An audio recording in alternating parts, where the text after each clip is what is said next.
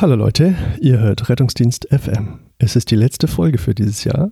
Für uns war es ein spannendes Jahr. Wir haben viel Zeit und Aufwand in diesen Podcast investiert und vor allem haben wir dabei viel gelernt. Zum einen in der Auseinandersetzung mit den jeweiligen Themen, aber auch darüber, was so alles schiefgehen kann bei so einer Amateurradiosendung. Umso mehr freuen und bedanken wir uns für das tolle Feedback, das wir von euch von allen Seiten erhalten haben. Habt ihr Wünsche oder Anregungen? Dann schreibt uns doch an mail@rettungsdienstfm.de. Wir bleiben dran, bleibt uns treu und empfehlt uns weiter. Ihr hört uns wieder am 1. Januar 2020. Und nun ohne weitere Umschweife zu unserer aktuellen Medikamentenfolge. Alles, was ihr vielleicht wissen wolltet über Midazolam.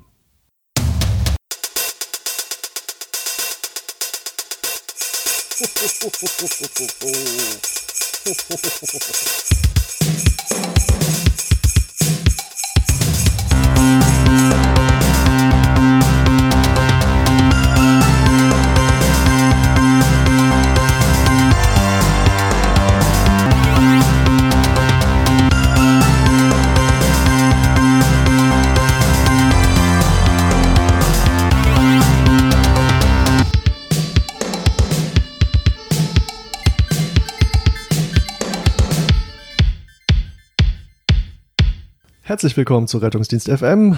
Heute live, mal wieder live vom Einsatzort. Oh mein Gott, wir stehen hier im vierten Stock. Ähm, da ist irgend so ein Typ, der ist bewusstlos, der wacht nicht mehr auf. Ähm, keine Ahnung, was der hat. Naja, ähm, Zugang haben wir. Ähm, Notarzt ist gerufen. Mal schauen, was jetzt passiert. Ob der wohl schon kommt. Ah, ich glaube, ich höre da was.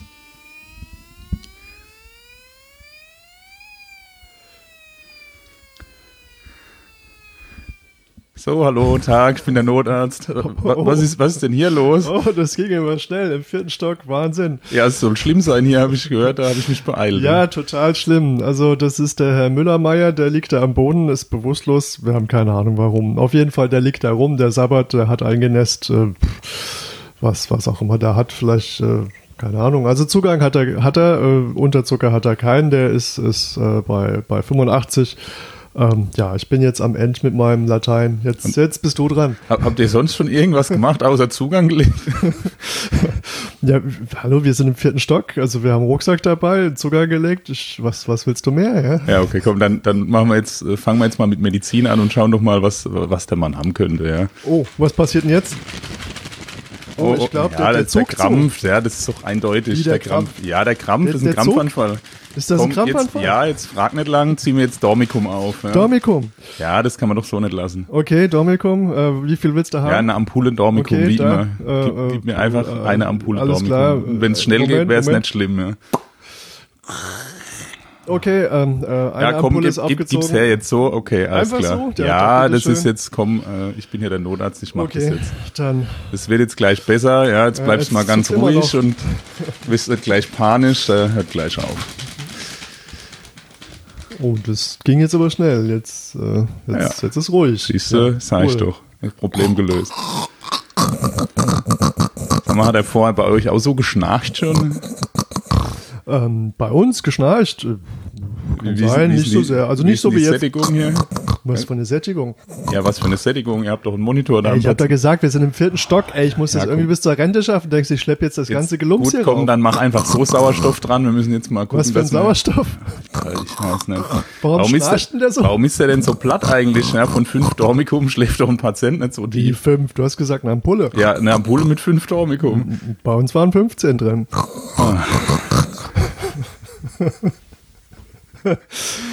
ja, Frank, da sind wir wieder. Da sind sie wieder unsere Probleme, genau. Genau, das, das übliche äh, mittendrin statt nur dabei.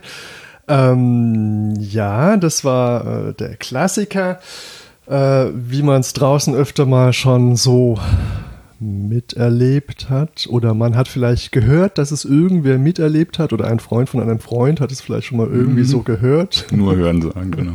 Genau, passiert natürlich nie. Ähm, Frank, was ist denn unser Thema heute?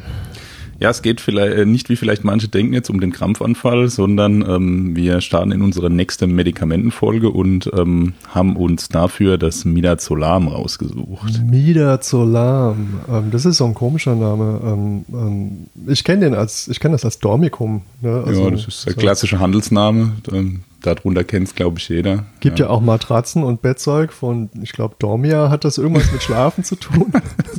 ja, das ist eine, durch, durchaus eine der Hauptwirkungen von Midazolam, die wir uns therapeutisch zunutze machen. Ja. Okay, cool. Ähm, das heißt, ähm, wenn wir einen haben, der krampft, dann wollen wir, dass er schläft. Nein, ähm, nein. Es, es, gibt natürlich verschiedene Anwendungsgebiete. Das eine ist das ähm, Antikonvulsive. Was haben wir noch im Angebot? Ähm, ich glaube, die Sedierung, das war mit dem Schlafen. Genau, also es ist ein, ein klassisches Benzodiazepin, ein, ein kurzwirksames.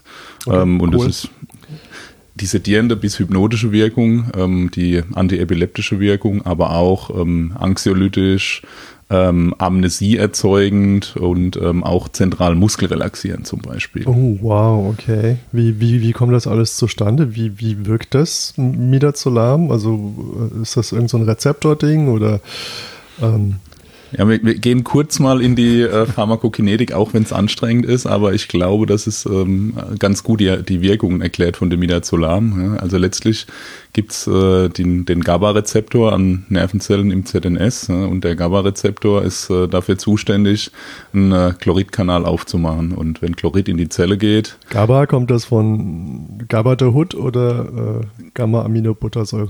Äh, ja, du beantwortest deine Frage selbst. genau. Also GABA-Rezeptor, Chloridkanal geht auf, ähm, Chlorid geht in die Zelle und ähm, die Membran wird stabilisiert, die Zelle wird weniger erregbar. Ja. Okay, und wirkt das direkt am GABA-Rezeptor, also statt GABA oder? Na, es ist so, dass ähm, das, ähm, der, das Benzodiazepin an der Bindungsstelle am GABA-Rezeptor, also nicht dort, wo das GABA bindet, sondern außerhalb ähm, andockt und äh, dort dazu führt, dass GABA noch leichter an seinen Rezeptor kann und dadurch wird diese hemmende GABA-Wirkung ähm, einfach verstärkt. Okay ein allosterischer Modulator für die Pharma-Nerds. Wow, okay, allosterischer Modulator. Ähm, das GABA wirkt das im ganzen Körper oder nur in bestimmten Regionen? Mm, also hauptsächlich im ZNS ist es für uns wichtig und auch dort sehen wir ja die Midazolam-Wirkung. Also es ist nicht nur im Gehirn, auch im Rückenmark zum Beispiel sind die, sind die GABA-Rezeptoren wichtig, aber ähm, also viele der Wirkungen, die wir, die wir sehen durch, von allen Benzodiazepinen sind eben durch die Wirkung am ZNS. Also geht es hauptsächlich um Nervenzellen. So ist es, genau. Okay.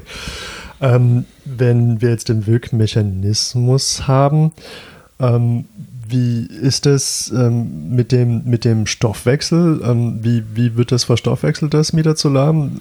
Ähm, also das ist ja dann die, die von der Pharmakokinetik in die Pharmako, äh, von der Dynamik in die Kinetik. Ich bringe es immer durcheinander, die beiden. Also das, der Arzneistoff muss, äh, in, muss in den Körper rein, ja, ähm, ja. zuerst mal. Das ist häufig bei uns ja im Rettungsdienst IV. Ähm, da haben wir sofort hohe Plasmaspiegel. Ähm, Manchmal auch in die Nase und in den Po. Ja, so ist es. Ähm, das ist insofern relativ interessant, diese Anwendungsmöglichkeiten, weil der Plasmaspiegel dadurch relativ schnell erreicht wird und ähm, die Leberzirkulation umgangen wird. Ne? Ich ja. kann ja Midazolam auch ähm, oral geben, als Saft oder als äh, Tablette beispielsweise. Ähm, dann wird's aber ähm, erstmal über den Magen-Darm-Trakt aufgenommen, geht über die Leber und dort wird schon ein, ein relevanter Teil von dem Wirkstoff ähm, schon metabolisiert und wird unwirksam ja, durch diesen sogenannten First-Pass-Effekt. Und ähm, deswegen ist ähm, auch so, dass ich, wenn ich oral das gebe, das zum Beispiel höher dosieren muss, als wenn ich das ähm, intravenös spritze. Ja. Okay, das heißt, ähm, es passiert dann immer irgendwie die Leber, und wird dort verstoffwechselt. Ähm, und ähm, das wird, glaube ich, später noch interessant, um, wenn man das so im, im Hintergrund behält. Jetzt hast du ähm, über die Bioverfügbarkeit gesprochen. Wie ist es denn? Wie, wie schnell wirkt der Midazolam? Ja, es ist letztlich dosisabhängig. Ja, je höher die Dosis, desto schneller ist das Anschlagen, aber ähm, in der Regel äh, dauert es schon so zwei bis drei Minuten, zumindest laut Lehrbuch, bis Midazolam wirkt. Und das finde ich, sehen wir schon auch in der Praxis, dass es zum Beispiel, wenn man länger dauert, wenn man das spritzt, als wenn ich jetzt ein Einleitungshypnotikum wie Propofol oder so spritze, was quasi nach einer Kreislaufzeit sofort ähm, einen ordentlichen Wirkeffekt hat. Das dauert bei Midazolam schon einen Moment länger. Ja. Also wenn wir jetzt auf unser Fallbeispiel zurückkommen, müsste man eigentlich formal sagen, ähm, das hätte noch gar nicht wirken können. Also Wahrscheinlich der hat der Krampf von allein aufgehört. ja. von allein existiert. Ähm, ja, das ist aber auch interessant ähm, ähm zu wissen, ähm, weil das ja Situationen sind, wo man so ein bisschen ins Schwitzen gerät und doch sehr ungeduldig ist ähm, und auf den Wirkeintritt wartet.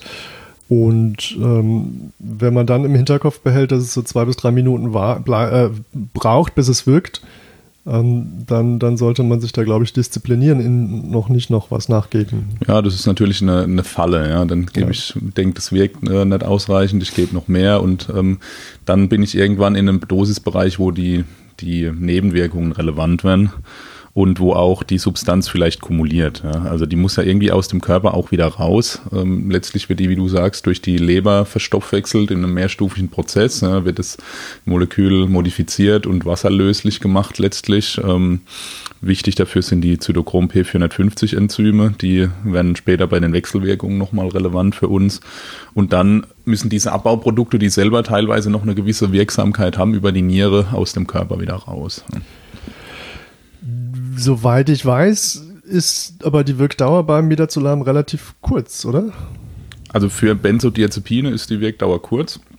Wobei das ziemlich variabel ist. Also es gibt viele Patientenfaktoren, unter anderem eben Störung der Leber-Nierenfunktion, Wechselwirkung mit anderen Medikamenten, ähm, das Alter und noch viele mehr, die okay. die Wirkdauer beeinflussen. Aber eigentlich, also eine eine ein, sedierende Einzeldosis ist eigentlich so nach 20 bis 30 Minuten, könnte man sagen, in der Regel äh, schon teilweise abgeklungen. Ja. Aber wenn ich höhere Dosierung gebe oder das, das repetitiv gebe, kann das deutlich verlängerte Wirkdauer erreichen. Gut, ähm, jetzt haben wir gesagt, ähm, die Wirkung ist angstlösend, erregungslösend, spannungslösend. Das, das ist ja im Prinzip immer irgendwie so ähm, eine, eine, Spannungslösung. Dann ähm, ist es wohl auch schlafeinstoßend, ähm, muskelrelaxierend und antiepileptisch. Ähm, das, das ist ja eigentlich eine, eine, feine Sache. Also das prädestiniert ja dieses Medikament ähm, für vielfältige Anwendungen. Nichtsdestotrotz, ähm, wie ist es? Haben wir da vielleicht auch Wechselwirkungen, wenn wir es mit anderen Medikamenten zum Beispiel ähm, verabreichen? Ja, es gibt einmal ähm, ähm, Wechselwirkungen, die entstehen durch die, die Nutzung gemeinsamer Abbauwege in der Leber letztlich. Ja, ähm, ah, da war sie wieder die Leber. Das, das sind heißt, wieder die Zytochromenzyme. das heißt, wenn, wenn irgendein Medikament auch diesen Zytochromweg braucht, ähm, zum, zum Stopp äh, oder äh, zur, zur, zur Verstoffwechslung, dann ähm, stehen die in einer Schlange oder in einer Reihe sozusagen und konkurrieren ja, also gibt, um den Abbau. Gibt, ja, es gibt dann zwei Einflussmöglichkeiten letztlich. Das heißt, es ist das, was du sagst, dass das ähm, gemeinsamen Abbauweg nutzt und dadurch, wenn jetzt ein, ein, anderes Medikament diesen Abbauweg teilweise blockiert, dann wird ein Midazolam weniger verstoffwechselt und wirkt eventuell länger. Auf der anderen Seite gibt es auch Medikamente, die ähm, diesen Enzymhaus, ähm, diesen Enzymabbauweg stimulieren, sodass mehr Enzyme gebildet werden und ähm, der Abbau über Zytochromenzyme sogar vermehrt vermehrt stattfindet und dadurch die Wirkdauer eher kürzer wird als länger. Ja. Okay, interessant. Jetzt habe ich gelesen, ähm, zum Beispiel Medikamente wie Omeprazol oder Nifedipin oder Verapamil, die werden auch über den gleichen Stoffwechselweg in der Leber äh, abgebaut und ähm, sowas haben ja unsere Patienten oft in der Vormedikation. Also wenn, wenn der Patient ungewöhnlich lange schläft, äh, dann, dann könnte das eine Ursache sein. Dann ist es möglich, dass es an so einem Problem liegt, genau. Ähm, gleichzeitig, dadurch, dass ja die Verstoffwechslung über die Leber stattfindet, wie, wie ist das jetzt mit äh, Leuten, ähm, die professionell ähm, Alkohol trinken und ähm, zu diesem Zwecke ihre Leber sehr in Anspruch nehmen? Ja gut, das ähm, letztlich gibt es da bei denen zwei Probleme. Ja. Auf der einen Seite ist, äh, ist der Abbauweg über die Leber ähm, geschädigt und ähm, dadurch kommt es wahrscheinlich zu einer Anhäufung vom Midazolam. Der Abbau ist verlangsamt, die Wirkdauer verlängert sich. Und auf der anderen Seite ist es so, wenn jemand akut alkoholisiert ist, dann ähm, kommt es natürlich auch zu einer Wirkverstärkung von Alkohol und Midazolam gegenseitig, die vor allem die sedierenden Effekte ähm, wenn eigentlich in Kombination mit allen anderen sedierend wirkenden Medikamenten äh, kann in Zusammenhang mit Midazolam kann die Sedierung deutlich gesteigert werden. Ja, auch irgendwelche Antihistaminika, Antidepressiva, also alles, alles, was so auf, auf Gehirn wirkt, ähm, sollte man zumindest mal drüber nachdenken, ob das möglicherweise eine Wechselwirkung hat. Also wenn ich jetzt im, im Frühjahr meine Antihistaminika nehme, ähm, die, die machen ja bekanntlich müde, zumindest die meisten. Und ähm, würde dann noch aus irgendeinem Grund Midazolam bekommen, dann äh, haut mich das wahrscheinlich so richtig aus den Socken. Könnte das sein, dass das für dich äh, mehr wirkt, als man das erwarten würde? Oder vielleicht viel näher liegender oder naheliegender. Ähm, der Klassiker äh, des Antihistaminikums wäre ja ähm, ähm äh, Vomex, oder? Ja, also es tatsächlich auch klinischen Problemen. Also Womex, die sedierende Wirkung ist aus meiner Sicht nicht zu unterschätzen. Also es ist schon gerade bei Älteren beispielsweise ausgeprägt. Ja. Früher hat man Antihistaminika als Schlafmittel verschrieben. Und ähm, wenn man das mit Midazolam ähm, kombiniert, dann kann das schon zu ausgeprägten Sedierungseffekten führen.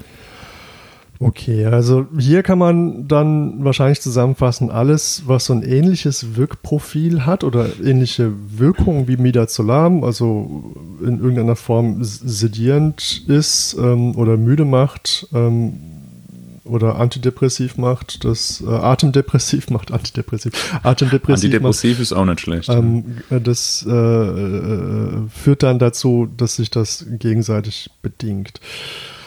Ähm, wie ist es denn jetzt ähm, mit, mit der Anwendersicherheit äh, vom Midazolam? Muss ich da viel beachten oder ähm, gibt es da vielleicht sogar Kontraindikationen? Ist das Medikament sicher? Also kann man damit jemanden umbringen? Wahrscheinlich nicht, oder doch? ja, gut, also äh, man, man, kann ja fast jeden, mit jedem Medikament Menschen umbringen, wenn man genug davon gibt. Ja? Und ähm, also im, im Rahmen von, äh, also im Fall von Midazolam ist das ja durchaus auch schon versucht worden. es gibt ja diese Anekdoten, dass äh, äh, irgendwie aufgrund von Thiopental-Knappheit man äh, Todeskandidaten in den USA mit Midazolam hingerichtet hat, oder zumindest mit, unter anderem mit Midazolam, was dann äh, in dem Fall eher schlecht funktioniert hat, wenn man so den, den Berichten glaubt. Ja, ja das, das äh, scheint wohl in, in langes Leiden gemündet zu haben. Also Okay. Ja, mutmaßlich also, ist einfach das Midazolam ähm, kein ganz so potentes Hypnotikum ähm, wie jetzt zum Beispiel Thiopental oder vielleicht auch Propofol und ähm, das führt einfach dazu, dass ähm, dass das Narkose, die, das Narkosestadium, die Tiefe von einer so Burst Suppression Narkose, wo die, Neuro die Neuronen im Kopf kaum noch irgendwas machen, ist mit Midazolam kaum zu erreichen. Ne? Okay. Ähm, das heißt, äh, ja, man kann mit Midazolam Scheiße bauen, wie die äh, äh in der USA im Todestrakt. Ähm, aber es ist nicht so einfach. Ähm, nichtsdestotrotz muss man aufpassen und es äh, hat, wie wir schon gesehen haben, viele Wechselwirkungen und ähm, auch Kontraindikationen. Ähm, die stark eingeschränkte Leberfunktion hatten wir ja schon beim Alkoholiker zum Beispiel. Ähm, ähm, ein Schreckgespenst ist ja zum Beispiel die ähm, Myasthenia gravis. Ja, genau. So ein, so ein Klassiker, der in der, in der Packungsbeilage immer drin steht. Und diese Patienten gibt es ja schon, aber die sind, muss man ehrlich sagen, ziemlich selten. Ja. Also ich habe es mal nachgeguckt, es sind irgendwie ähm, 100 bis 200 pro eine Million Menschen ähm, haben eine Myasthenia gravis. Ähm, das sind dann also ungefähr gemittelt 0,015 Prozent. Ja, also es ist deutlich selten, ja. Also die ja. bei der Myasthenie ist ja das Problem, dass äh, eine ähm, Untererregbarkeit der, der, Skelettmuskulatur vorliegt, weil die Acetylcholinrezeptoren zugrunde gehen und ähm, das ist ja quasi schon wie eine eine Teilmuskelrelaxierung letztlich. Und wenn ich jetzt ein zentral muskelrelaxierendes Medikament da drauf gebe, kann, kann man sich relativ gut vorstellen, dass das in Probleme münden kann. Also hier ist es sozusagen die muskelrelaxierende Wirkung vom, vom Midazolam, nicht die atemdepressive Wirkung. Ja, genau. Also auch die atemdepressive Wirkung schon auch, weil ähm, auch die Atemmuskulatur bei diesen Patienten beeinträchtigt sein kann und die ähm, weniger Kompensationsreserven haben, wenn jetzt ein atemdepressives Medikament gegeben wird. Ähm, aber die Kombination aus Atemdepression plus Muskelrelaxation plus Sedierung ist eben für diese Patienten schon ähm, gefährlich. Ja. Okay, aber nichtsdestotrotz ähm, möchte ich das mit der Myasthenia gravis nicht so ganz vom Tisch wischen. Wir sind ja im Rettungsdienst und haben unter Umständen auch ähm, speziell erkrankte Menschen, auf die wir stoßen. Und die Wahrscheinlichkeit, dass jemand mit Myasthenia gravis äh, einen Rettungswagen braucht, ist ja durchaus größer, als äh, dass ein normaler Mensch einen Rettungswagen braucht ja. oder einen Notarzt. Und ähm, aber die werden es wahrscheinlich wissen, dass sie es haben, oder? Ja, in der Regel wissen die Patienten das. In der Regel haben die auch eine entsprechende Dauermedikation. Ähm, um, ich kann natürlich auch in Situationen kommen, wo der Patient mir und mir es nicht sagen kann und auch die Angehörigen vielleicht nicht verfügbar sind. Wenn jetzt der Patient im Krampfanfall ist beispielsweise, ich ja. möchte wieder zu lahm geben. Aber letztlich ähm, ist es eine Nutzen-Risiko-Abwägung und dann ähm, muss ich ähm, letztlich die Komplikationen der Therapie auch beherrschen. Ich muss mir eben überlegen, also wenn ich es nicht weiß, kann ich sowieso keine Rücksicht nehmen. Und wenn ich jemandem äh, mit einer Myasthenie, ähm, der krampft und dieser Krampf ist nicht zu durchbrechen, ähm, dann würde ich trotzdem ähm, wahrscheinlich Midazolam dem Patienten geben, ähm, in Abwägung dessen, dass der ähm, Status epilepticus wahrscheinlich vital bedrohlich ist und die Myasthenie äh, Komplikationen in der Regel beherrschbar sein sollten. Okay, das heißt aber auch, ähm, wie bei unserem Fallbeispiel, dass wir auch alles da haben sollten, ne, um den, äh, die, die Atemwegskomplikationen im, im, Griff zu halten äh, bekommen. Ähm, wie ist das jetzt? Jetzt haben wir noch andere Kontraindikationen. Die Allergie. Ich habe ähm, äh, noch nie gehört, dass irgendwer eine Allergie hat gegen Midazolam. Ja, also es ist denkbar, aber es ist jetzt kein klassisches allergieauslösendes Medikament wie jetzt Muskelrelaxantien oder Antibiotika beispielsweise, die das ja schon relativ regelhaft mal machen. Also Midazolam ist jetzt kein, kein sehr allergenes Molekül offensichtlich. Also ich kenne niemanden mit Midazolam-Allergie, aber klar, es gibt nichts, was es nicht gibt. Ja. Und die, die man könnte natürlich auch immer auf einen Hilfsstoff, der in, in der Lösung drin ist, reagieren. Ja, aber auch da habe ich, also ich habe es noch nie erlebt, dass jemand allergisch auf Midazolam war. Ähm, klar, wenn es jemand weiß, dass er das nicht verträgt, dann äh, muss man das beachten. Die Frage ist natürlich auch immer, wenn jemand mal eine fragliche allergische Reaktion auf Midazolam hatte, war das ähm, jetzt eine Allergie oder war das vielleicht einfach eine, eine verstärkte Wirkung des Midazolams mhm. durch eine Überdosierung beispielsweise? Wie ist das, ähm, jetzt habe ich das Schlafapnoe-Syndrom gefunden, wie ist das zu sehen? Ja, Schlafapnoe-Syndrom, Patienten haben ja äh, das Problem, dass der Atemweg sich verlegt, also die oberen Atemwege durch äh, eine schlaffe Schlundmuskulatur beispielsweise und dass es dann ordentlich zum Schnarchen kommt, genau. Ähm, und wie, wie, man weiß, schnarchen die Menschen ja im Schlaf, das hat ja schon so einen Grund, ja, weil, weil dort der Muskeltonus abnimmt und jetzt gebe ich noch was Sedierendes, was noch mehr Schlaf macht und was zentral Muskelrelaxierendes, was weiter den Muskeltonus herabsetzt. Und dann kann man sich recht leicht vorstellen, dass ein Patient mit einem schon vorbestehenden Schlafapnoe-Syndrom dann Probleme kriegt, weil er den Atemweg verlegt.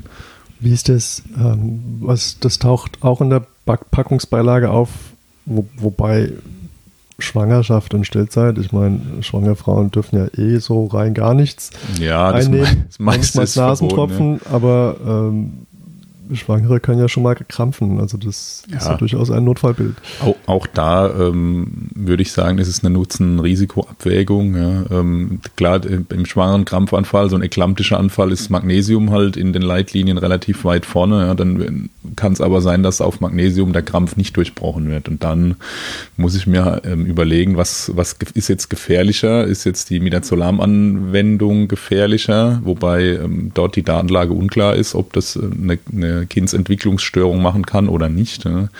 Oder ist es gefährlicher, eine Schwangere die ganze Zeit krampfen zu lassen, wo mit hoher Wahrscheinlichkeit die Uterusdurchblutung und Versorgung ähm, schlecht ist, ähm, die, die, Patienten hypoxäm werden und dadurch auch das Kind hypoxäm wird. Und ähm, aus meiner Sicht ist es einfach äh, deutlich gefährlicher und dann würde ich persönlich schon zum Midazolam greifen oder zu einem anderen krampfdurchbrechenden Medikament. Okay, aber wenn wir uns jetzt diese Kontraindikation anschauen, können wir doch eigentlich zusammenfassen, das haben wir jetzt bei der, dem Wirk bei der Wirkung im Prinzip und auch beim Wirkmechanismus schon gelernt. Midazolam wirkt auf die Atmung, es ähm, macht müde und es wirkt auf die Muskulatur. Und sobald unser Patient in einem dieser oder mehreren dieser Bereiche ein Problem oder eine Wirkung hat, also sprich, der ist schon müde oder der hat irgendwas, was seine Atmung in irgendeiner Form behindert, ähm, oder er hat eh schon ein Problem mit seiner Muskulatur, dass, dass irgendwo nicht der Tonus vorhanden ist, der nötig wäre, ähm, dann sollten wir zumindest äh, zurückhaltend bzw. vorsichtig sein. Kann man das so sagen? Ja, so ist es. Also es ist nicht komplett verboten. Auch bei jemandem mit einer vorbestehenden Ateminsuffizienz ja, kann Midazolam vorsichtig eingesetzt werden, aber die Patienten haben natürlich wesentlich weniger ähm, Kompensationsreserven. Da muss ich ganz vorsichtig sein und muss immer darauf vorbereitet ähm, bleiben, die, die möglichen Komplikationen in den Griff zu kriegen. Ja. Das ja. auch bei letztlich Organinsuffizienzen sind immer wie bei den meisten Medikamenten limitierend. Ja. Auch die Niere, ähm, wenn ich eine hochgradige Niereninsuffizienz habe, dann ähm, auch dann, wenn diese Metabolite des Midazolam ähm, unzureichend ausgeschieden und ähm, die sind teilweise auch noch pharmakologisch wirksam. Wenn ich also jemandem sehr lang und sehr viel Midazolam gebe mit Niereninsuffizienz, kann auch das zum Problem werden, aber das ist jetzt meistens im Rettungsdienst kein großes Thema. Ja. Gut, aber wäre dann ja ein Thema für, für die Kollegen auf der Intensivstation. Zum Beispiel, genau. Oder die, die den Patienten einfach weiter behandeln über Tage hinweg. Ja. Okay, und äh, ja, abschließend kann man sagen, die, die Todesstrafe ist sowieso kontraindiziert. Also ähm, ähm ein, ein großes Buh an nicht, die nicht Kollegen in Amerika mit, und sonst wo auf der Welt. Ja, also äh, das äh, kann man auch äh, humaner lösen ohne äh, finalen Ausgang. Alles klar. Ähm, wie, wie, ist das jetzt? Haben wir schon so ganz viel äh, gehört. Ähm, ist, ist denn Midazolam mit irgendwas, ähm, verträgt es sich denn nicht im Sinne von, dass, dass es äh, mit irgendwas nicht kompatibel ist? Ja, es gibt, äh, was es tatsächlich gibt, sind so chemische Inkompatibilitäten. Das ähm, liegt im Wesentlichen daran, dass das Midazolam-Molekül, das basiert auf so einem sogenannten Imidazol-Ring. Also deswegen heißt es auch Midazolam. Ja. Yeah, hat sich jemand richtig Mühe gegeben. Ja, also das ist, Imidazol ist eine Grundstruktur in, in, in vielen äh, Therapeutika, aber auch in der Industrie irgendwo äh, so eine Ringstruktur. Und äh, bei Midazolam ist es so, dass dieser Ring eben im, im sauren pH-Wert geschlossen vorliegt und dadurch durch, wird das Molekül ähm, wasserlöslich. Deswegen können wir das auch in so einer klaren Lösung lagern und nicht wie Diazepam zum Beispiel, was ja in so Fettemulsionen immer weiß ja. ist. Ne? Wenn ich aber den pH-Wert ähm, steigere, zum Beispiel auch wenn ich das im Patienten verabreiche, im Blut ist der pH-Wert höher, ähm, dann geht dieser Ring auf und ähm, das Molekül wird äh, lipophil und bindet sich dann an Plasmaeiweiße zum Beispiel. Ja. Wenn ich jetzt den pH-Wert außerhalb des Körpers ändere in dieser Lösung, dann geht auch da der Ring auf und dann wird das fettlöslich und ähm, kann zu Ausflockung oder zu Bindung an andere Moleküle führen. Ja, gerade mit in Verbindung mit alkalischen Lösungen. Okay, da haben wir dann lustige Flöckchen im Infusionssystem zum Beispiel. Genau, wenn ich ja. jetzt Thiopental nehme, was eine deutlich alkalische Lösung ist, wenn das Pulver aufgelöst ist und spritzt das über die gleiche Leitung, ohne durchzuspülen, kann es sein, dass dann Flocken drin sind. Ja. ja. Ähm, hier gibt es äh, auf der äh, von Braun eine schön, ein schönes Bild. Äh, da sieht man, wie Midazolam äh, im, in einem Infusionssystem ausflockt. Äh, leider muss die Firma Braun hier ein bisschen nachbessern, weil man erfährt äh, sonst nicht viel. Aber schöne Bildchen. Ja. Genau, aber das Bild ist schön. Gut, ähm, ja, wollen wir es mal anwenden. Ähm, Midazolam hat ja irgendwie so ganz viele äh, Bereiche, wo es äh, zum Einsatz kommen kann und ähm, man muss auch sagen, ähm, es, es steht auch in den Handlungsempfehlungen drin und ähm, ähm, ja, wir, wir, wir müssen uns da äh, keine Illusion hingeben. Das, das wird auch von, von Notfallsanitätern angewandt. Ähm, ist auch eigentlich so gedacht. Ähm, ähm, und ähm, von, von Notärzten wird es sowieso oft und viel verwendet. Ähm, es ist eigentlich ein recht geläufiges Medikament. Wenn man jetzt in die Handlungsempfehlung von Baden-Württemberg reinschaut, dann gibt es ähm, sechs Punkte, an denen Midazolam zum, zum Einsatz kommt. Ähm, und es, ich glaube, für die ärztliche Therapie gibt es da sogar noch mehr Möglichkeiten. Ähm, zum einen haben wir es natürlich ähm, als allererstes beim, beim Asthma. Da geht es aber, glaube ich, da spielt Midazolam nur eine Nebenrolle. Ne? Ja, beim Asthma ist Midazolam jetzt selten die Lösung, sag ich mal. Ähm, Gerade ein Patient, der Atem bei dem ich keine atemdepressive Wirkung nicht haben möchte, muss ich mit Midazolam aufpassen. Da, da taucht es ähm, letztlich als Kombinationspartner vom Ketamin auf für die Narkoseeinleitung beim Asthma. Ja? Das geht aber eher darum, dass man die potenziell guten Effekte von Ketamin haben möchte, was ja ähm, zumindest dem zumindest nachgesagt wird, dass es bronchodilatierend wirkt in hoher Dosierung und in Deutschland ist ja Ketamin eigentlich nur mit Midazolam denkbar. Ja? Also andere Länder machen das deutlich anders und differenzieren das, aber in Deutschland ist ja also das klassische Ketanestormicum nahezu eine Fixkombination. Und damit kann ich natürlich auch beim Asthma-Patienten ganz gut Narkose einleiten.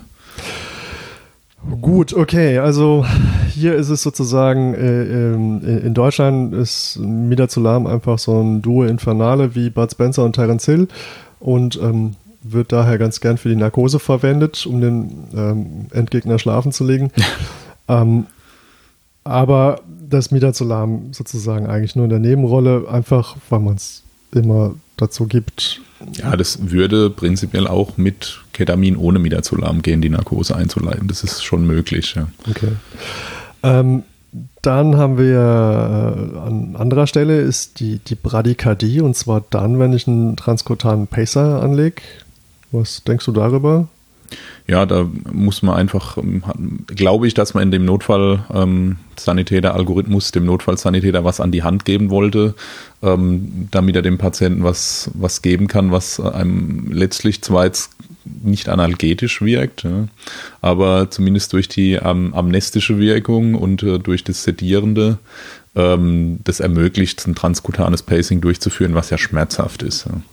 Also wenn der Patient noch nicht, noch nicht von allein bewusstlos ist, ist das, ähm, glaube ich, eine ganz faire Geschichte, ein bisschen Dormicum oder Midazolam zu geben.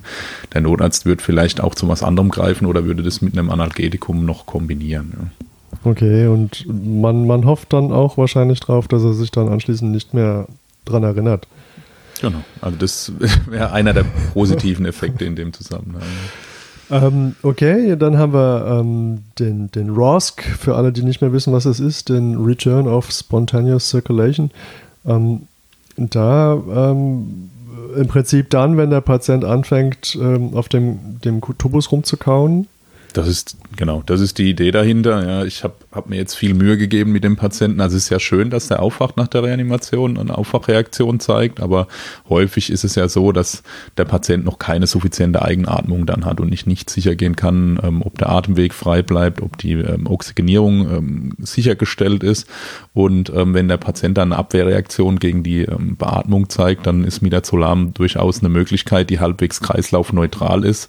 Ich muss natürlich vorsichtig sein, gerade so ein frisch erlangter ähm, Spontankreislauf ist häufig sehr wackelig. Ja, dann, wenn ich jetzt große Mengen Midazolam da drauf gebe, dann ähm, kann das durchaus mal kreislaufdepressiv wirken und ähm, kann Probleme machen. Aber ähm, in dem Fall kann ich mich rantitrieren, bis der Patient einfach den Atemweg, ob das jetzt ein, Endotrachealtubus oder ein Larynxtubus ist, ähm, titriert.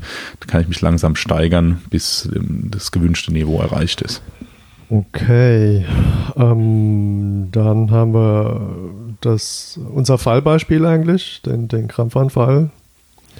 Ähm, das ist, glaube ich, gar keine Frage. Ne? Also da nehme ich ja die antikonvulsive Wirkung.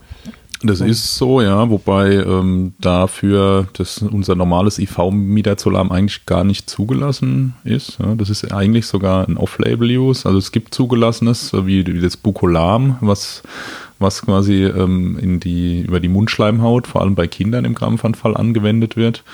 Unsere ähm, IV- oder Parenterallösung, ähm, die wir ja sogar im Lauthandlungsalgorithmus bei uns IM spritzen, das ist ein, ein Off-Label-Use. Ja. Funktioniert aber gut, ähm, gibt sogar ganz gute Daten dazu. Ähm, also es gibt wenige Studien mit großer Fallzahl, die gut gemacht sind äh, aus dem Bereich, aber ähm, in dem Fall gibt es eine, die sogar im New England Journal of Medicine publiziert war, wo man ähm, das Lorazepam IV, was im Moment noch in der Neurologenleitlinie empfohlen ist, die allerdings schon ähm, ewig abgelaufen ist, ähm, verglichen hat mit Midazolam IM. Und äh, Midazolam IM hatte tatsächlich eine bessere Durchbrechungsrate der, der Anfälle. Ja. Deswegen kann man das, glaube ich, schon mit, einer guten, mit einem guten Evidenzhintergrund hier empfehlen. Ja. Intranasal war ja noch ein Thema, lange. Ja. Funktioniert prinzipiell auch, ja. Wobei ich IM fast ähm, technisch einfacher finde beim Patienten, der krampft und sich bewegt. Ja, ich, ich kann, das, kann das bestätigen. Ich hatte letztens einen, einen Krampfanfall. Ähm, den habe ich mit einer IM-Applikation, ähm, da habe ich den Krampf durchbrochen. Da war ich äh, sehr erstaunt. Ähm, man muss sich vorstellen. Medizin funktioniert, ja. Medizin funktioniert, aber ähm, das, das war dann doch so ein bisschen ähm, ungewöhnlich. Das war so, so, so Disco-Situation im Hinterzimmer. Die, die Wände haben vom Bass nur so gewackelt und der lag auf so einer speckigen Couch, äh, so, so ein riesengroßer Türke. Ähm, ich unterstelle jetzt, dass er ein Türke war. Ähm, naja, egal. Auf jeden Fall so ein riesengroßer Typ. Äh, sah, sah ein bisschen aus wie Arnold Schwarzenegger von der Statur her. Und der, der zuckte dann auf dieser speckigen Couch umher und ähm, äh, alles große Not, ganz, ganz schlimm. Und ich dachte mir nur, Huiuiui, das sieht jetzt hier irgendwie, äh, okay, der krampft jetzt generalisiert, aber so richtig wie ein Krampfanfall sieht es jetzt nicht aus, aber die ganze Situation ähm, wird auch mit Notarzt auf der Anfahrt davon profitieren, wenn er jetzt Midazolam IM kriegt. Und dann haben wir ihm die Hose ausgezogen, was nicht so einfach war bei dem zuckenden Riesenkerl. Das beruhigt erstmal, ja. und dann haben wir ihm die, die Spritze ins Bein gerammt und dann rief er, aua! und schaute mich mit großen Augen an, was das jetzt sollte. Ähm, ja, er dann hast du aber nicht, nicht mehr abgedrückt, oder? Ich hab dann nicht mehr abgedrückt. das war sehr lustig. Aber also IM-Injektion heilt auch ohne mit der Zolam, genau, mit Placebo quasi. Placebo und Schmerzreiz, das hilft. Gut, ähm, Wobei, wenn wir gerade dabei sind, ja, die, die IM-Injektion, genauso wie die Intranasal-Applikation, ähm, die ist schon ein bisschen unangenehm für die Patienten. Ja. Das, wir haben ja äh, gesagt vorhin, dass das Midazolam in, in einer sauren Lösung ähm, letztlich gelagert wird, um das chemisch stabil zu halten. Ja. pH-Wert um drei etwa und es brennt einfach. Ja. Also sowohl IM ähm, als auch wenn ich das äh, intranasal spritze. Ja. Und das ist auch bei den Kindern zum Beispiel, wenn ich ein Kind sedieren möchte damit und es plätt vorher schon, dann wird es häufig erstmal nicht besser durch das Reinspritzen von saurer Lösung in die Nase. Ja. Oh, das ist aber auch gut zu wissen. Bis ne? der Wirkeintritt ankommt, dann wird es besser. dass man da auch wieder die drei Minuten warten muss. Ja, das muss man in dem Fall dann damit rechnen, dass man drei Minuten Plärren aushalten genau, muss. Genau, dann wird es dann erstmal schlimmer. Wobei, ich könnte mir vorstellen, wenn es dann erstmal plärrt, dann dauert es wahrscheinlich noch mal länger als drei Minuten. Ja, vor allem wenn äh, dann durch äh, durch das Speicheln und Rotzen die Hälfte des Medikaments aus der Nase wieder rausläuft, was ja leider wirklich eine Limitation von der intranasalen Applikation in der Praxis ist aus meiner Sicht. Ja, so ein agitiertes Kind, auch ein Erwachsener, die prusten das alles wieder aus, ähm, die, die, denen läuft die Nase und viel vom Wirkstoff geht einfach verloren. Ja. Also in der Regel wirkt es trotzdem, weil man einfach großzügig dosiert, aber ähm, IM hat aus meiner Sicht in den Situationen den Vorteil, dass ich in der Regel weiß, wie viel Wirkstoff im Patienten gelandet ist, zumindest. Ja, jetzt, jetzt hast du schon die Agitation genannt. Ähm, Agitation und Delir ist, glaube ich, auch eine Indikation. Die steht zwar nicht in der Handlungsempfehlung, aber für den Notarzt ist das, glaube ich, durchaus ein Anwendungsbereich. Ja, also gerade wenn Patienten nur noch medikamentös führbar sind oder kontrollierbar. Klar, also im der Eigenschutz steht im Vordergrund. Wir führen auch keine Zwangsmaßnahmen durch. Ja, dafür gibt es die Polizei. Aber ähm, es gibt ja Situationen, wo man den Patienten sedieren muss, um ihn einfach vor Selbstverletzung zum Beispiel zu schützen. Ja, und da ist Midazolam eine Komponente, die kann auch kombiniert werden mit Antipsychotika wie Haloperidol, Droperidol beispielsweise. Da gibt es verschiedene Schemata, die publiziert sind. Ja. Ähm, und es ist zumindest relativ sicher. Ja. Es gibt, kann mal eine Atemdepression entstehen, es kann so eine Atemwegsverlegung entstehen. Häufig sind die Patienten zusätzlich alkoholisiert beispielsweise. Ja, da kann das ein Problem werden, aber damit muss ich einfach, einfach rechnen. Ja. Gut, also da hm, wieder unser Thema von vorhin, also ähm, in Bezug auf die Wirkungsweise von Midazolam und wo es überall wirkt. Und wenn ich jetzt einen Patient habe, der da schon ähm, vor, vor ähm, beeinträchtigt oder beeinflusst ist durch zum Beispiel Alkohol oder dergleichen, dann oder Drogen, ähm, dann muss man da auch immer ähm, Vorsicht walten lassen, beziehungsweise ein wachsames Auge haben. Ja, genau. Dann äh, haben wir ja unser äh, Duo Infernale nochmal, und zwar bei Trauma, äh, grundsätzlich Polytrauma und Trauma oder Extremitätentrauma. Ähm, da ist es wahrscheinlich einfach weil's man, weil man es in der Kombination gibt, wie du schon gesagt hast. Ne? Genau, da ist es dann das Ketternest mit der Zolam einfach, glaube ich, in dem Fall wichtig, um dem Notfallsanitäter was an die Hand zu geben, dass er analgetisch was tun kann, wenn noch kein Notarzt da ist. Also es mag ja Ansätze geben, dass man Polytraumata ohne Notarzt versorgt. Da bin ich jetzt persönlich skeptisch, muss ich sagen. das ist eine, das ist eine der Indikationen, wo ein gut ausgebildeter Notarzt, glaube ich, wirklich den Unterschied noch machen kann, on top zum, zu ja. den Notfallsanitätern. Aber ähm, die Situation, dass vielleicht ein Patient äh, schreiend an der Unfallstelle äh, liegt, ähm, da wäre es aus meiner Sicht auch unethisch, ähm, jetzt äh, den Notfallsanitäter nichts an die Hand zu geben, wie man zumindest schon mal eine Analgesie äh, beginnen kann und ähm, die Situation etwas zur Ruhe bringen. Ja, ich, ich denke, da geht es auch mehr so um die Situation, wenn man äh, in der Peripherie ähm, dann tatsächlich mal alleine ist, irgendwo äh, nachts auf einer Landstraße und, und äh, kratzt da jemanden zusammen, ähm, dass man da was an der Hand hat. Ähm, beziehungsweise ähm, hier im Rhein-Neckar-Kreis haben wir inzwischen in Mannheim vier NEFs und ähm, trotzdem ist es immer noch äh, oftmals der Fall, dass alle vier weg sind. Und dann kann man auch schon mal ähm, eine Weile allein sein und dann ist das vielleicht eine Idee, in Kombination mit dem kurzen Weg in den Schockraum. Ja, ist denkbar. Also es hängt natürlich vom Patienten ab und von der Logistik, die ich habe. Also wenn, wenn der Patient schneller zum, äh, zur ärztlichen Weiterversorgung kommt, indem ich mit ihm fahre, ähm, als dass ein Notarzt verfügbar wäre, dann kann das einsatztaktisch natürlich schon Sinn machen. Und auch in der Situation ist natürlich eine Analgesie ähm, zumindest um das Ganze menschenwürdig zu gestalten, einfach notwendig aus meiner Sicht. Ja, wenn ich jemanden aus dem Auto ziehe, der schwer verletzt ist beispielsweise, das tut halt einfach Schweine weh. Ja. ja. Und ähm, für den Notarzt wird es auch in der Weiterversorgung relevant, weil ähm, die Ketamin-Midazolam-Kombination äh, schon auch eine gute Möglichkeit ist, einen Patienten halbwegs kreislaufstabil dann in die Allgemeinanästhesie zu kriegen. Ja. Wobei da das Midazolam noch kreislaufdepressiver äh, wirkt wahrscheinlich als das Ketamin, ja, so dass teilweise das vielleicht man das weglassen kann oder zumindest die Midazolam-Dosis eher niedrig gestaltet. Ja. Gut, und ähm, aber in, in beiden Fällen Extremitätentrauma bzw. Polytrauma, ähm, da ist ja eigentlich der, der, der Hauptspieler das Ketamin und das Midazolam ist eigentlich nur die, die Nebenrolle. Ja. Ähm, aber nichtsdestotrotz, es taucht auf in der, in der Handlungsempfehlung. Ähm, mein Eindruck ist, ähm, ähm, beim, beim Polytrauma würde man wahrscheinlich das Ketamin bevorzugen wegen der kreislaufpositiven Wirkung, aber bei einem isolierten Extremitätentrauma habe ich den Eindruck, haben viele Notärzte ein besseres Medikament ähm, zur Hand. Ja.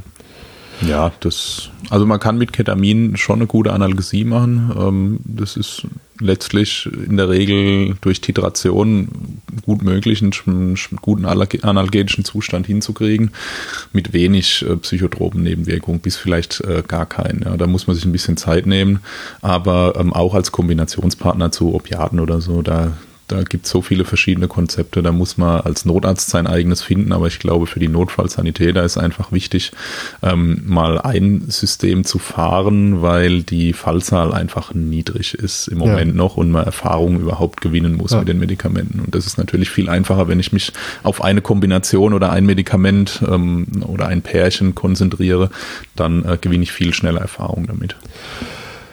Gut, ähm, jetzt sind wir mal schnell durch die äh, Anwendungsgebiete oder durch die konkreten Anwendungen geritten. Ähm, jetzt äh, hatten wir uns aufgeschrieben Risiken und Altersabhängigkeit. Ähm, also hier gibt es auch wieder verschiedene ähm, Spieler, die haben wir auch schon vorher erwähnt. Ne? Also alte Patienten, ähm, bei denen wirkt es, glaube ich, viel langsamer, weil vielleicht der Stoffwechsel reduziert ist.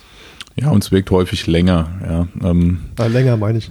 Genau, also der Wirkeintritt ist vielleicht langsamer, weil, es, weil das Herzzeitvolumen niedriger ist, ja, wenn ich herzinsuffizient bin. Aber ähm, letztlich gehören die Alten zusammen mit den Patienten, die Organfunktionseinschränkungen haben, darüber haben wir ja schon gesprochen, äh, schon in Risikogruppen. Ne? Die Dosis muss für alte Menschen häufig deutlich reduziert werden. Im Gegensatz dazu ist es so, dass bei Kindern, ähm, was auch zum Beispiel beim kindlichen Krampfanfall relevant wird, die Dosis pro Kilogramm deutlich gesteigert werden muss. Ja. ja. Also Kinder haben einfach einen schnelleren Stoffwechsel und ähm, bei denen wirkt es dann auch nicht so lang. Ne? Das kann auch sein, dass genau bei denen die Wirkdauer deutlich verkürzt ist, außer das sind jetzt ähm, zum Beispiel Frühgeborene oder Neugeborene auch noch. Bei denen ist, ähm, ist die Leber noch unreif und äh, da kann es zu deutlich verlängerten Wirkungen kommen. Ja? Also die brauchen auch weniger. Okay. Die ältesten und die kleinsten, das sind immer, wie, wie bei fast allen medizinischen Behandlungen, sind das immer Risikogruppen. Ne?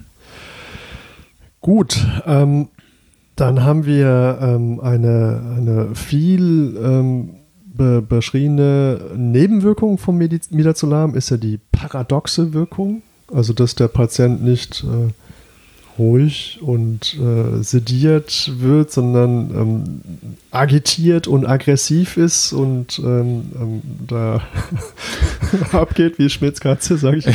Ja, das gibt es tatsächlich. Ähm, auch da sind besonders Kinder gefährdet, aber auch Alte, die dann ja. in, in, so delirante Zustände geraten können. Ähm, es ist nicht so ganz klar, was da das Problem ist. Ich denke, dass bei Kindern manchmal auch zu wenig Midazolam das Problem ist, ähm, so dass umso damit so ein Agitationszustand entsteht, ähm, so dass vielleicht dort die Lösung ist, eher ausreichend zu dosieren. Ähm, letztlich können wir es aber häufig auch nicht sagen. Ja, die die ähm, äh, ganzen Benzodiazepine werden auch angeschuldigt, dass sie ein Delir erzeugen, auch perioperativ, gerade bei älteren Menschen, die ein erhöhtes Risiko haben. Deswegen meiden wir die häufig, wenn es geht, ähm, in, in ähm, operativen Situationen, gerade bei diesen Risikopatienten. Aber ähm, letztlich auf der anderen Seite sind sie auch das Therapeutikum der ersten Wahl äh, bei manchen Delirzuständen. Ja, also das, das ist, äh, klingt ein bisschen paradox, aber ähm, die, ähm, die gewünschte Wirkung vom Midazolam ist in vielen deliranten Zuständen nützlich, aber auf der anderen Seite offensichtlich besteht auch ein gewisses Potenzial selber, so delirante und agitierte Zustände auszulösen. Okay, wenn wir jetzt so einen Zustand haben, können wir den wegnehmen? Ja, häufig reicht es, so ein bisschen supportiv okay, tätig also zu sein, abschirmen. abschirmen, ein bisschen beruhigend einwirken, das hilft häufig. Ja. Und ähm, wenn das nicht reicht, habe ich verschiedene Möglichkeiten. Entweder ich entscheide mich, den Patienten mit einem anderen Sedativum ähm, wieder in einen ruhigen Zustand zu bringen, zum Beispiel agitierte Kinder mit kleinen Dosen von Propofol beispielsweise okay. zu behandeln, was relativ gut funktioniert in der Praxis. Oder ich kann auch ähm, die ähm, Wirkung vom Midazolam ähm, antagonisieren mit Flumazenil zum Beispiel. Aber da muss man, glaube ich, vorsichtig sein. Ne? Ja, das ist ähm, also prinzipiell ähm, ist das Medikament geeignet, die Benzodiazepinwirkung am Rezeptor aufzuheben, ähm, hat eine kürzere Wirkdauer als Midazolam, also ist sehr kurzwirksam. Das heißt, ich muss den Patienten, wenn ich das mache, weiter beobachten, ob vielleicht nochmal eine Midazolam-Wirkung kommt, nachdem das Flumazenil abgeklungen ist. Und das ähm, hat ähm, durchaus auch das Potenzial bei Patienten, die dafür ähm, anfällig sind, Krampfanfälle auszulösen. Ne? Also da wird quasi auch die ähm, antikonvulsive Wirkung der Benzodiazepine letztlich antagonisiert. Wenn, wenn das überschießend ist, kann das bei einem Epileptiker beispielsweise oder bei einem Patienten, der in einem, in einem Entzugszustand ist, durchaus mal einen Krampfanfall triggern. Ja, also das muss ich mir gut überlegen, ob das wirklich notwendig ist und dann einfach ähm, langsam titrieren, ähm, bis, äh, bis jetzt die gewünschte Wirkung erreicht ist. Ja, eine leichte Sedierung darf ja bei einem Patienten mit einer Überdosis ähm, Benzodiazepine schon noch bestehen bleiben. Der muss ja nicht hellwach und agitiert dann plötzlich sein. Ja. Also beispielsweise, anderes Beispiel, wenn jetzt der, der Notfallsanitäter ähm, äh, den, den Patienten, den krampfenden Patienten jetzt in den Tiefschlaf geschossen hat, ähm, dann ist es für den Notarzt nicht unbedingt äh, erste Wahl, den Patienten wieder aufzuwecken mit Flumazenil. Nein, also würde ich persönlich nicht machen, halte ich für keine gute Idee in dem Zusammenhang. Häufig reicht ja, reichen ja einfache Maßnahmen. Ja, das, was uns dann wiederum letztlich zum Komplikationsmanagement führt. Ähm, einfache Maßnahmen. Ja, genau, zum Beispiel mal den Atemweg aufmachen. Ja. Chinlift oder was? Ja, oder der, der S-Marsch, ja. Das, großartige, lang ähm, bewährte Kombination aus Atemweg freimachen und Schmerzreiz setzen, das, ähm, das löst ja die meisten Probleme schon, die aus so einer erhöhten Midazolam-Dosierung oder einer unerwartet starken Wirkung entstehen. Ja. Okay, also zum Kompli Komplikationsmanagement äh, könnte man dann sagen, also Essmarch, das ist ja eine Fertigkeit, das heißt, äh, egal wer es jetzt gibt, der sollte auch gewisse Fertigkeiten haben, genau. dann mit den Wirkungen oder verstärkten Wirkungen oder Nebenwirkungen umzugehen. Ja, so wie bei jedem Medikament, ähm, wenn ich das gebe, dann muss ich ähm, die, in der Lage sein, mit den potenziellen Komplikationen umzugehen. Und Midazolam ist eben ein, ein Medikament, was zu einer Atemwegsverlegung und zu einer ähm, Atemantriebsverminderung führen kann und dann muss ich entsprechend äh, die Skills haben, um das in den Griff zu kriegen, falls das passiert. Ja, sprich Atemweg frei machen, Sauerstoff geben können, eventuell sogar mal assistiert beatmen. Also das, damit muss ich zumindest rechnen. Ja. Okay, und das heißt aber auch, ähm, bei jeder Medikamentengabe obligat ist ein komplettes Monitoring. Also das ist zumindest wünschenswert, ja. gerade auch als Notfallsanitäter, um mich nochmal besser medikolegal abzusichern, ja. ob ähm, jetzt das EKG dran gemacht wird bei einem akut krampfenden Patienten, das halte ich teilweise für wenig praktikabel, ja, aber spätestens wenn äh, der Patient behandelt ist und dann äh, zugänglicher wird, dann sollte ich möglichst ein komplettes Monitoring etablieren und ähm, eine Sauerstoffsättigung zum Beispiel aus meiner Sicht muss ziemlich früh an diesen Patienten, um eben diese ähm, Hauptkomplikationen, die ja respiratorischer Natur sind, ähm, früh zu erkennen. Ne? Ja. Ähm, Sauerstoffgabe sollte auch da sein. Genau, oder muss mindestens zumindest verfügbar sein. Ja. Ähm, wie ist das beim, beim Monitoring? Was äh, dir ist jetzt was über, die, über den Weg gelaufen, das verwendet jetzt zunehmend in der Klinik auch, die Kapnometrie, glaube ich. Ne? Das benutzen wir. Ja, wir benutzen es in der Klinik eigentlich schon lange und regelhaft für ähm, Sedierungen, ähm, je, vor allem bei Patienten, die, die kränker sind, die anfälliger sind. Ja, ähm, ich meine, die, die Kapnographie ist ein Tool, was in der Präklinik nahezu überall verfügbar ist inzwischen, aber es fehlt häufig ähm, das Interface, um das auch beim spontan atmenden Patienten zu benutzen nutzen. Ja, eigentlich funktioniert es ja relativ einfach. Ja. Das Interface, der Plastikschlauch. Ja, genau. Man muss halt den richtigen Schlauch reinstecken. Ja, also man kann jetzt jeden intubieren, um ja, eine Capno genau. dran zu machen, aber das ist wenig zielführend. Aber es gibt ja schon extra spezielle Nasenbrillen und Sensoren, ja. wo ich auch einen Patienten mit einer Sedierung monitoren kann. Also, also hier möchte ich äh, mal kurz vorbrechen, äh, weil es mich einfach mal wieder ärgert. Ähm, jeder, der draußen mit dem Corpuls C3 rumfährt, und das ist jetzt keine Schleichwerbung für Corpuls, ähm, aber jeder, der einen Corpuls C3 benutzt und eine Kapnographie im Gerät integriert hat, hat die Möglichkeit, ähm, über eine Art Nasenbrille ähm, auch eine Kapnographie abzuleiten. Man muss halt nur diese dummen Nasenbrillen kaufen.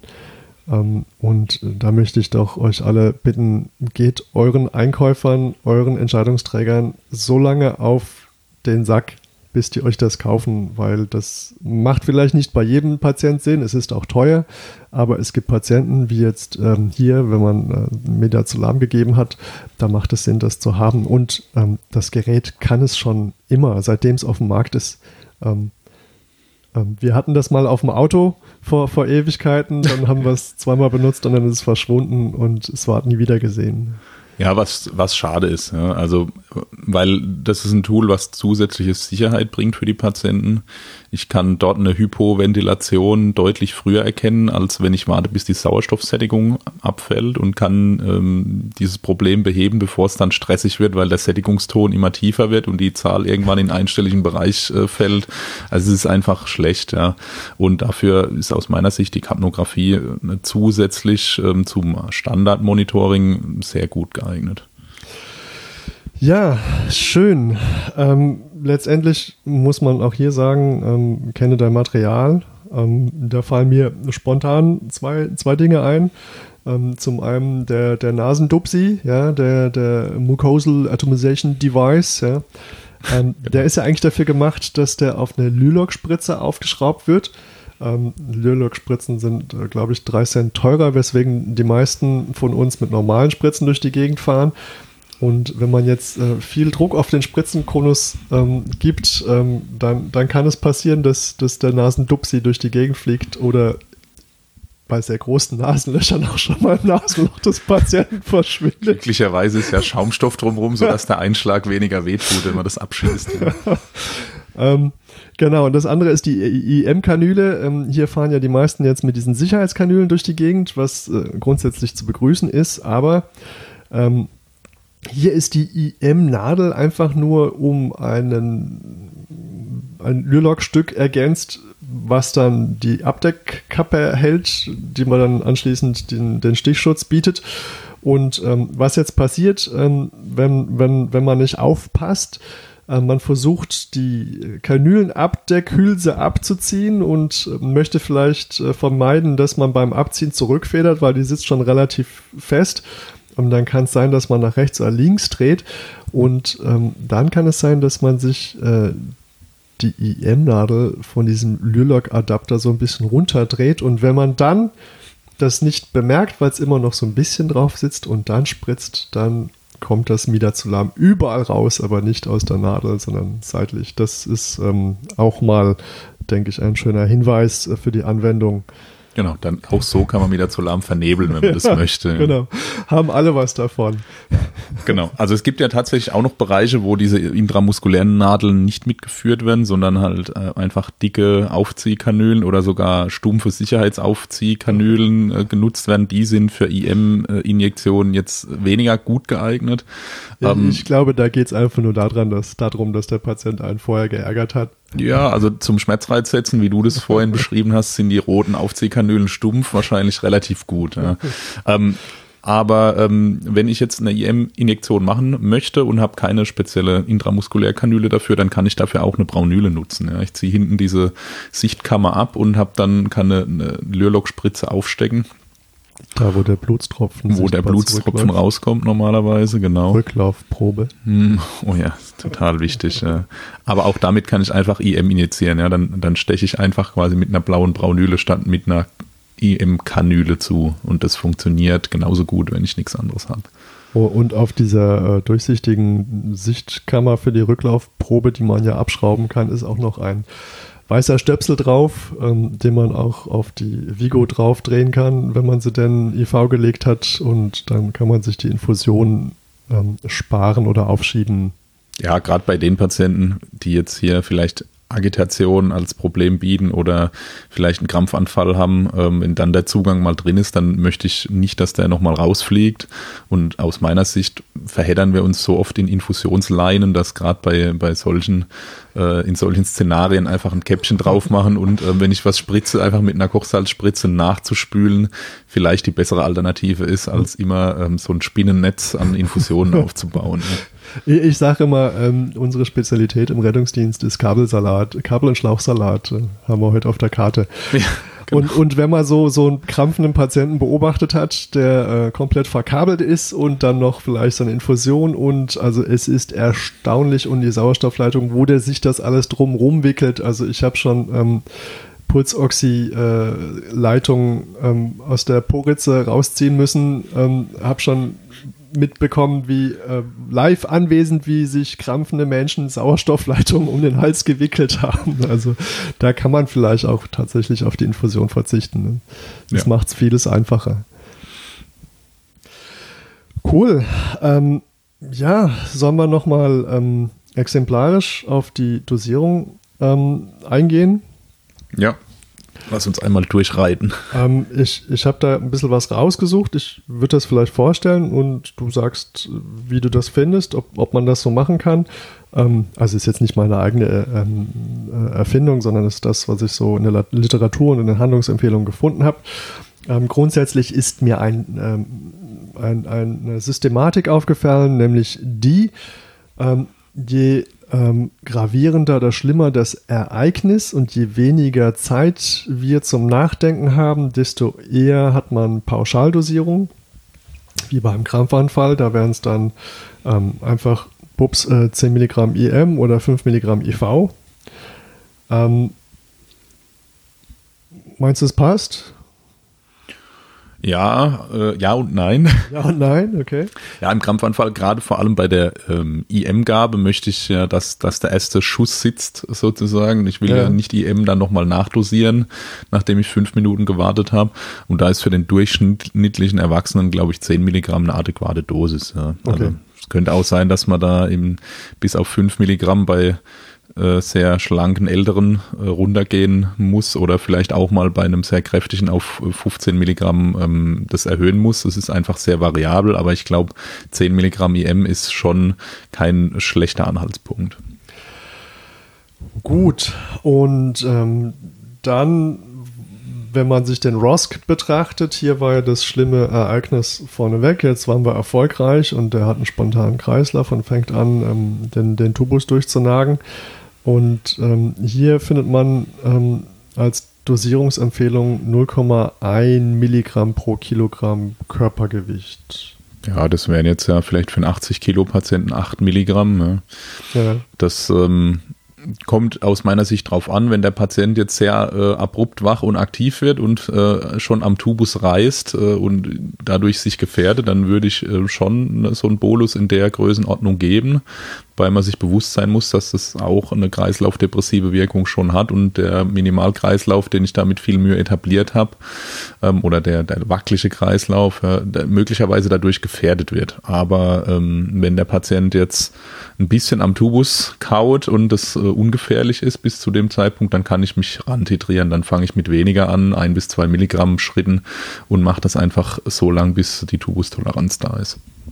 Gut, und dann findet man noch das, das Trauma, wo man im Prinzip ähm, natürlich für den Patienten eine schlimme Situation hat, die aber meist nicht so akut zeitkritisch ist. Ähm, da kann man dann tatsächlich rechnen, da wird dann angegeben 0,02 Milligramm bis 0,1 Milligramm pro Kilogramm Körpergewicht. Und ich glaube, hier sieht man sehr gut ähm, diese Titrationsspanne, Ne, das ist ja sozusagen, wenn man ganz unten anfängt mit 0,02, ähm, ist es ja ein Faktor 5. Ja. ja, genau. Das zeigt, dass die Patienten einfach unterschiedlich empfindlich sind und auch, dass ähm, der Sedierungsgrad, den ich haben will, ja vom Anwender letztlich abhängig ist. Ich brauche ja für die meisten Patienten jetzt keine tiefe Sedierung in dem Fall, sondern es muss einfach reichen, damit ähm, für den Patienten eine, eine, angenehme Situation hergestellt wird. Und da ist es eben gerade wieder als ähm, Kombinationspartner vom, vom Ketamin häufig verwendet. Ja. Okay, und das, das heißt aber auch, beim Trauma sollte es eigentlich auch nicht das Ziel sein, dass der Patient schläft, sondern dass er einfach nur ein bisschen entspannter ist Genau, es muss ein, für den Patienten ein tolerabler Schmerzzustand hergestellt werden und das ist ja individuell sehr unterschiedlich. Ja. Und es wird sicherlich Patienten geben, die so starke Schmerzen haben oder die ich vielleicht reponieren muss, was, wo ich weiß, dass das kurzfristig sehr weh tut, den gebe ich mehr, wobei ähm, aus meiner Sicht dann das besser ist, äh, mehr Ketamin zu geben und nicht immer mehr Midazolam, weil das dann schon die Patienten ziemlich matschig macht, wenn man das mal so trivial sagen darf. Ja. Das ja. wirkt dann, die schlafen da eine ganze Weile ähm, und schnarchen dann vielleicht irgendwann vor sich hin, ähm, dann gebe ich lieber einmal etwas mehr Ketamin. Das ist relativ schnell wieder abgeklungen. Ähm, ich kann die schmerzhafte Prozedur wie Umlagerung oder Reposition durchführen und dann klingt es auch langsam wieder ab. Ja, ähm, und hier, wie gesagt, äh, ist das Midazolam ja auch wieder nur der Nebenspieler und ähm, da spielt ja die Hauptrolle eigentlich das, das Ketamin und da es ja der Nebenspieler ist, haben wir auch Zeit, uns da von unten nach oben ranzutasten. Ähm, ja, ähm, ich, was, was vielleicht noch ähm, kurz drauf eingehen können, wären, wären Kinder, weil ich finde, hier ähm, findet man ähm, recht eindrückliche Dosierung, wo man dann einfach sieht, dass Kinder ja einen viel höheren Stoffwechsel haben. Also da bei unter 5 Kilogramm Körpergewicht würde man über den MAD 2,5 ähm, Milligramm geben ähm, Kinder so 5 bis 15. Ich glaube, das sind so Dreijährige oder bis Dreijährige. Mhm. Ja, also eigentlich schon, oh, schon, schon dicker Säugling eigentlich. Ja, ja ist schon. Das, also ist schon das kann, kann bei manchen schon das Geburtsgewicht sogar sein. Ja. Aber ähm, eigentlich wahrscheinlich so ein drei Monate alter Säugling bis ein Dreijähriger, der wird so um die 15 Kilo haben. Ähm, da sind es dann 5 Milligramm was ja schon die halbe Erwachsenendosis wäre über den MAD und alles, was schwerer ist als 15 Kilo, kriegt dann die Erwachsenendosis. Das fand ich sehr erstaunlich. Ja, ähm, wobei das die Idee von diesem Ansatz ist ja, das einfach zu machen und das ja. ist, glaube ich, beim Kindernotfall generell wichtig. Ja. Häufig werden auch 0,2 bis 0,3 Milligramm pro Kilo ähm, empfohlen für übers MAD. Ich glaube, dass es in dem Fall ähm, ziemlich sinnvoll ist, so ein äh, Kinderlineal zu haben, das Kind zu messen ähm, und eine Dosierungshilfe aufzuschlagen, gerade auch, weil ähm, die es mehrere Rechenschritte im Dreisatz sind und sowas ist im Stress immer äh, fehleranfällig, wenn ich jetzt berechnen will, wie viel Milliliter ähm, aus der 15 Milligramm pro 3 Milliliter Ampulle muss ich dem Kind in die Nase spritzen, um 0,2 bis 0,3 Milligramm pro Kilo zu erreichen. Ja, das ist, wenn ich im Stress bin und das jetzt nicht jeden Tag mache, ist es einfach fehleranfällig und das Schönste ist, ich habe so ein Lineal, messe das Kind, schlag ähm, diese Broselo äh, auf mit der richtigen Farbe äh, und dort sollte dann drinstehen äh, von der und der Lösung ähm, und das wird eigentlich für alle IM intranasal, also letztlich für alle außer die IV-Anwendung immer die hochkonzentrierte Lösung sein, weil ähm, die Anflutung schneller ist, wenn die Konzentration hoch ist. Da sollte einfach drinstehen, wie viel Milliliter muss ich geben davon und dann ist es eigentlich recht einfach. Ja wäre wieder das Komplikationsmanagement. So ein Lineal funktioniert auch nur dann, wenn man sich vorher angeschaut hat. Ja, genau, so ist es. Ja. Aber ich glaube, ich muss, man sollte eine, eine klare Strategie vorher haben schon, ja. ähm, weil ich kann letztlich bei, bei so einem krampfenden Kind kann ich das Midazolam fast überall reingeben und es wird irgendwo wirken. Ja. Das gibt Bucolam, das ist für, ist für bukale Applikationen auf der ähm, Wangenschleimhaut zugelassen mhm. ähm, bei kindlichen Krampfanfällen. Man kann das aber auch rektal, intramuskulär, intranasal, intravenös geben. Das funktioniert alles prinzipiell manches besser als das andere. Das heißt aber, ich sollte mir vorher schon mal überlegt haben, wie mache ich es denn, wenn jetzt das krampfende Kind da liegt, weil äh, dann ist es eigentlich recht spät, äh, um dann noch einen guten Plan zu entwickeln. Ne? Dann sollte ich mir vorher überlegt haben, nehme ich jetzt das MAD, wo lese ich die, die Dosierung ab ähm, oder mache ich es EM, ähm, welche Kanüle nehme ich, wie viel muss ich spritzen und dann ähm, in, muss ich im konkreten Fall nur noch äh, die, das Kindsgewicht schätzen oder messen oder von den Eltern erfragen und dann die notierte Dosis applizieren. Ja, ich, ich glaube, wie, wie, du sagst, äh, man sollte einen Plan haben von dem, was man davor hat. Ähm, da kann man ja auch mit der Zeit wachsen und sich einen Plan nach dem anderen machen. Also es wird ja nicht erwartet, dass ähm, jeder alles sofort kann, wäre natürlich schön. Ähm, ich, ich denke, ähm, für, für Notärzte, die gerade anfangen, die brauchen auch einfach nach und nach einen Plan. Ja. Wie, wie für jeden, der irgendwo anfängt, klar. Ja, ähm, ja das, das war ja jetzt recht, recht zügig. Ähm, zum, zum Schluss äh, haben wir ein Fazit. Ähm, also ich, ich sag mal so, uns ist ja klar, jeder, äh, also jedem ist, ist, oder uns ist allen klar, Midazolam wird verwendet. Ja. Ähm, es, es, findet sich an vielen Stellen in den Handlungsempfehlungen für, für Baden-Württemberg wieder. In anderen Algorithmen sieht es ähnlich aus. Ähm, allein die Gesetzeslage äh, lässt uns hier im Stich und ähm, bietet ähm, keine Rechtssicherheit. Äh, zudem äh, sollte man sich auch im Klaren darüber sein, dass Midazolam dann doch unter das BTM-Gesetz fällt, wenn auch nur Anlage 3 und auch nur in gewissen ähm, Größen. Aber es, es, es, ist sozusagen ein Betäubungsmittel. Ja, es ist ein Betäubungsmittel. Das hat auch, kann auf Dauer auch suchterzeugend wirken, ähm, was ja für uns im Rettungsdienst jetzt selten ein Problem ist, außer wenn jemand zum Beispiel einen Benzodiazepinentzug hat, ähm, was eindrücklich ist. Aber das ist äh, schon ein hochpotentes Medikament, ähm, was viele gute Einsatzgebiete hat. Aber ähm, es gibt eben so ein paar, ähm, ein paar Regeln, die ich beherzigen muss. Ich muss wissen, welche Patienten sind besonders gefährdet für die Nebenwirkungen. Ich ähm, muss wissen, wie titriere ich das. Also das wäre meine Empfehlung, immer wenn es möglich ist, rantitrieren ähm, und ähm, so die Einmalgaben, große Boli, nur wenn es äh, unumgänglich ist. Und ich muss wissen, wie kriege ich die Komplikationen in den Griff, ähm, wenn die denn mal auftreten, weil äh, die Statistik arbeitet ja gegen uns letztlich und je öfter ich ähm, ein Medikament anwende, ähm, desto wahrscheinlicher ist es, dass ich irgendwann auch mal einfach eine Komplikation ähm, davon sehe und dann muss ich die einfach in den Griff kriegen. Gut, also äh, wähle deinen Patient, ähm, hab dich und dein Material im Griff und äh, im Zweifel ruf dir einen Arzt. Und, das äh, kann auch helfen, ja. wenn, wenn, du Arzt bist, dann, äh, keine Ahnung. Ja, dann, Pech gehabt. dann hängt der Kittel jetzt an dir. genau. Ja, cool. Ähm, das war dann unser Fazit. Ähm, Frank, hast du noch eine Medienempfehlung? Ja, ich habe tatsächlich eine. Ähm, also zuerst mal muss ich meine Medienempfehlungen aus der letzten Folge etwas korrigieren. Da hatte ich zwei Podcasts durcheinander ähm, geworfen, leider. Ähm, der Podcast, den ich gemeint habe, der heißt tatsächlich äh, das EMS Lighthouse Project.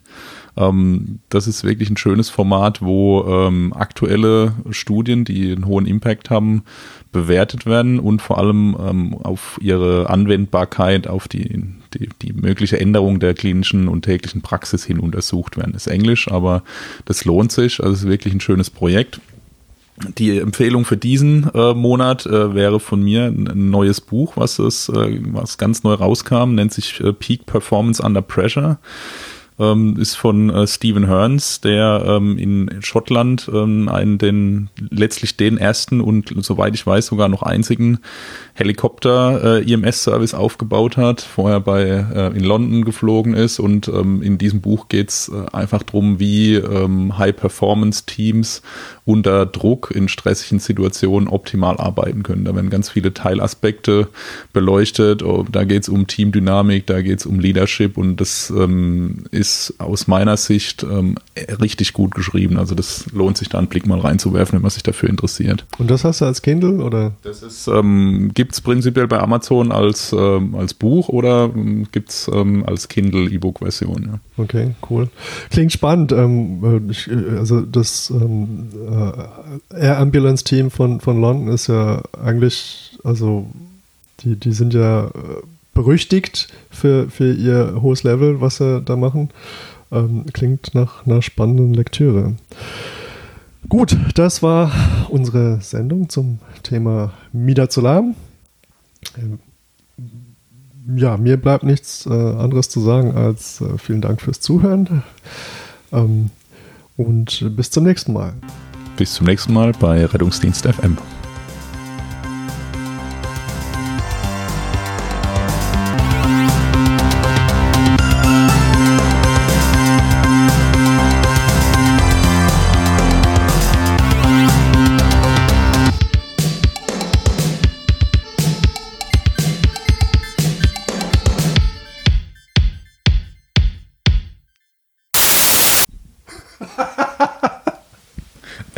Bestimmt, ja. Warte, lass mich kurz überlegen. Wir haben ja schon markiert. Lass mich mal kurz überlegen, was wir. Was Hat euch die Sendung gefallen? Gefällt euch unser Podcast? Dann schreibt uns doch eine schöne Bewertung bei iTunes oder einen Kommentar auf unserer Homepage. Für Lob, Anregung und Kritik gerne auch an mail.rettungsdienstfm.de. Ja. Jetzt aufgenommen. Oh my god.